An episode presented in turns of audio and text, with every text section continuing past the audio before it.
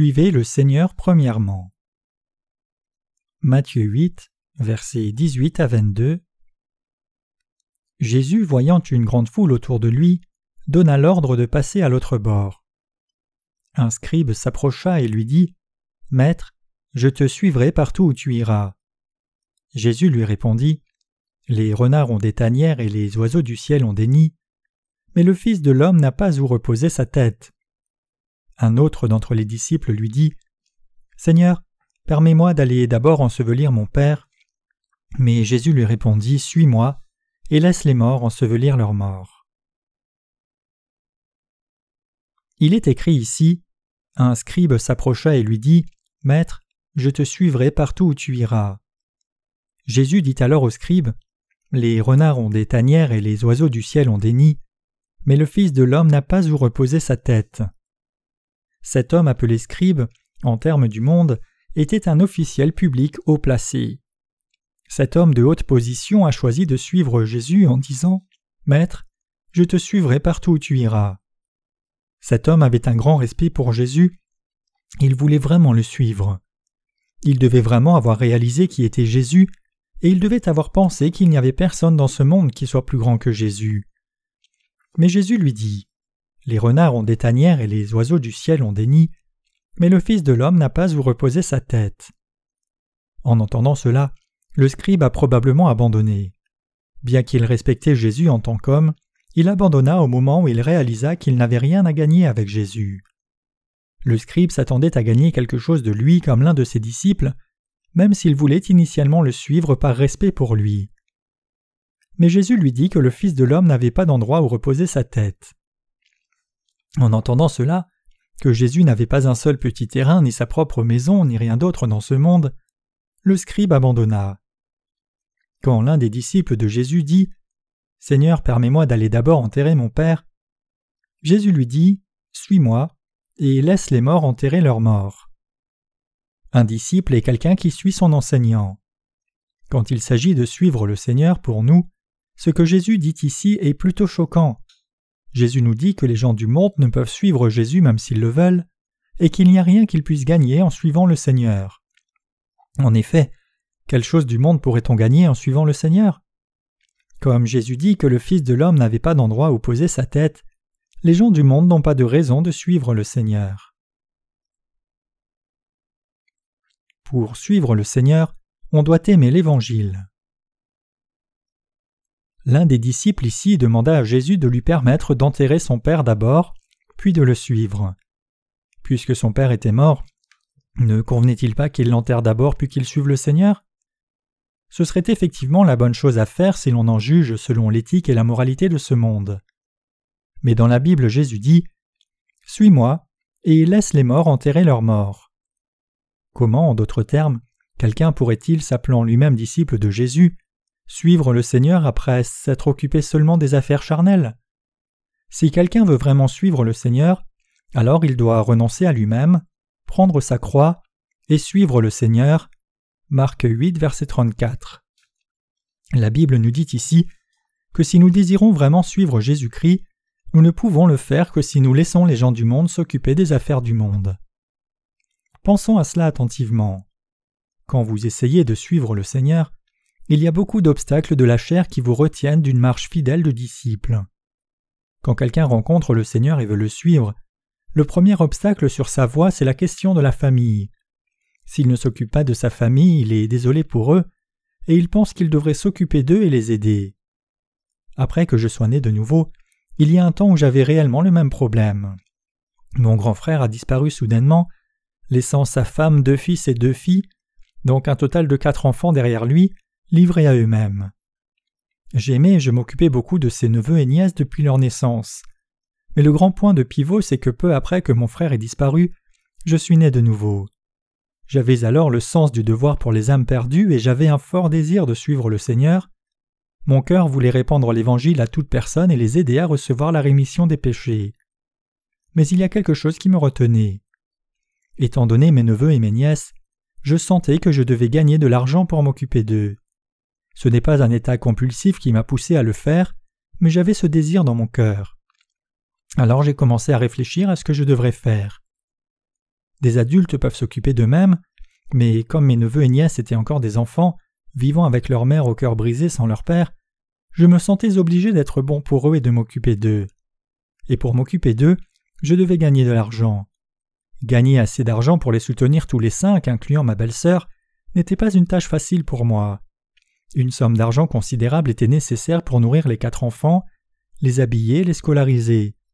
Mais je devais aussi prêcher l'Évangile. Si je servais l'Évangile, je n'allais pas pouvoir m'occuper d'eux, et si je m'occupais d'eux, alors je ne pouvais pas prêcher l'Évangile. Alors je pensais et réfléchissais longtemps sur ce que je devais faire. Après un moment, j'ai pris ma décision. La conclusion à laquelle j'étais arrivé était celle-ci. Bien qu'il était important pour moi de m'occuper de mes neveux et nièces, j'allais pouvoir les aider plus tard si je le pouvais, mais l'œuvre de Dieu devait être faite maintenant et ne pouvait être reportée, car si je ne prêchais pas l'Évangile, alors beaucoup d'âmes dans ce monde allaient mourir dans le péché. Mon dilemme était alors résolu.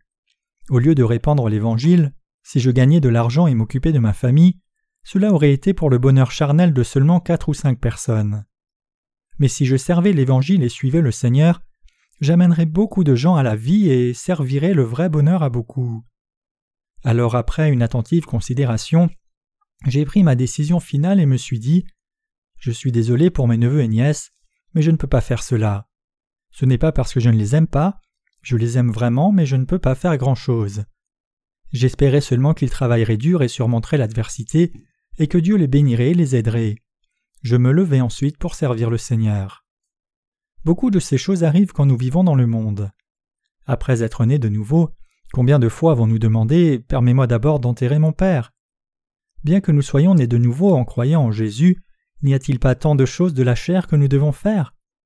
Combien de gens sont dans le besoin de nos soins? Le disciple dans le passage d'aujourd'hui dit Permets-moi d'abord d'enterrer mon Père, mais s'il devait s'occuper de toutes ces affaires charnelles, alors quand allait-il trouver le temps de faire les œuvres de Dieu?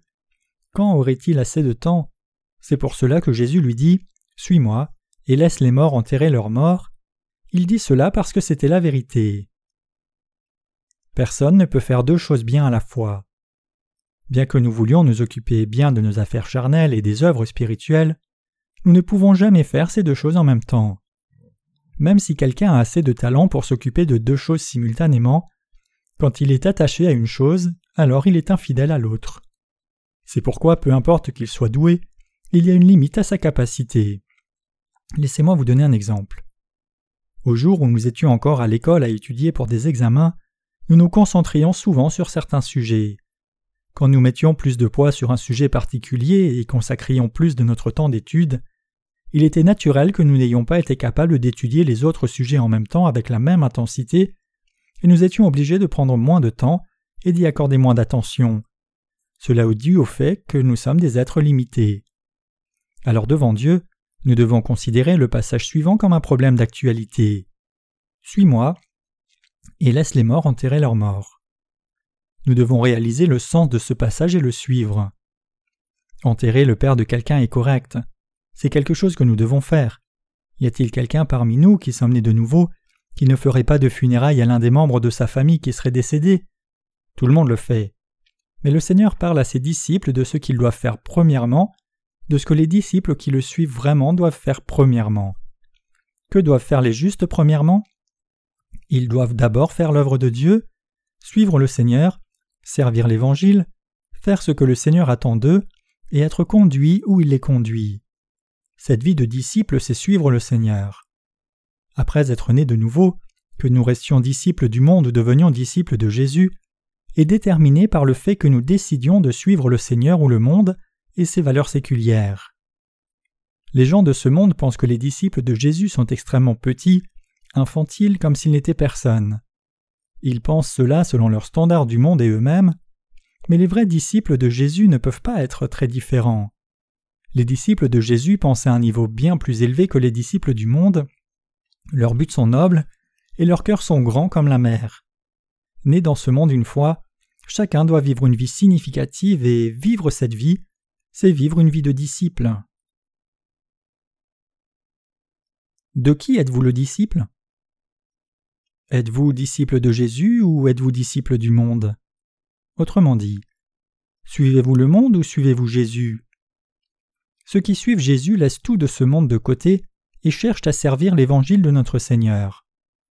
Ce sont ceux qui vivent ainsi qui sont les disciples du Seigneur. Dans l'Église de Dieu, il y a quelques personnes croyantes qui servent le Seigneur en vivant leur vie sociale, prenant soin de leur famille et faisant leur affaire et leur travail diligemment. C'est bien sûr aussi la vie de disciples du Seigneur. Mais il y a aussi ceux qui suivent Jésus et servent l'évangile du Seigneur pleinement et exclusivement. Ils sont les vrais disciples de Jésus et ils vivent une vie correcte de disciples. Quoi qu'il en soit, un disciple suit les pas de son enseignant. Les disciples de Jésus veulent faire ce que Jésus veut qu'ils fassent.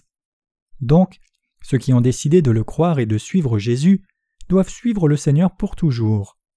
Jésus dit ici Suis-moi, et c'est effectivement une grande joie de le suivre. Jésus n'est-il pas un grand enseignant? N'est-il pas tout-puissant et notre Seigneur n'est-il pas bon? Si nous suivons vraiment le Seigneur, nous n'aurons jamais de regrets. Si nous suivons le Seigneur, il ne nous rejettera jamais ni ne nous trahira, et suivre le Seigneur n'est jamais en vain. C'est pour cela que le Seigneur Jésus dit à ses disciples Allez, faites de toutes les nations des disciples, les baptisant au nom du Père, du Fils et du Saint-Esprit, et enseignez-leur à observer tout ce que je vous ai prescrit. Matthieu 28, versets 19 à 20. Il nous dit encore à nous disciples d'aujourd'hui de faire de toutes les nations des disciples. Nous devons vraiment penser à ce qu'est réellement être un disciple et examiner attentivement si nous vivons ou non effectivement cette vie de disciple. Mettant de côté nos programmes chargés et nos tâches urgentes un moment, nous devons penser à cela sérieusement. Nous devons réexaminer nos pensées devant le Seigneur pour voir si nous sommes contents de notre décision d'être ses disciples et si nous sommes prêts à plaire au commandant qui nous a enrôlés comme ses bons soldats. 2 Timothée 2 verset 4. Nous devons confirmer que la vie en tant que son disciple est la plus précieuse et digne que nous puissions vivre, et alors nous devons repositionner nos cœurs comme ses bons disciples de nouveau. Mes chers chrétiens, le scribe voulait suivre le Seigneur, mais il en était incapable. Il ne le fit pas parce que le Seigneur lui avait dit qu'il n'y avait rien à gagner en le suivant. Il dit Je n'ai rien, mais si tu veux me suivre, suis-moi.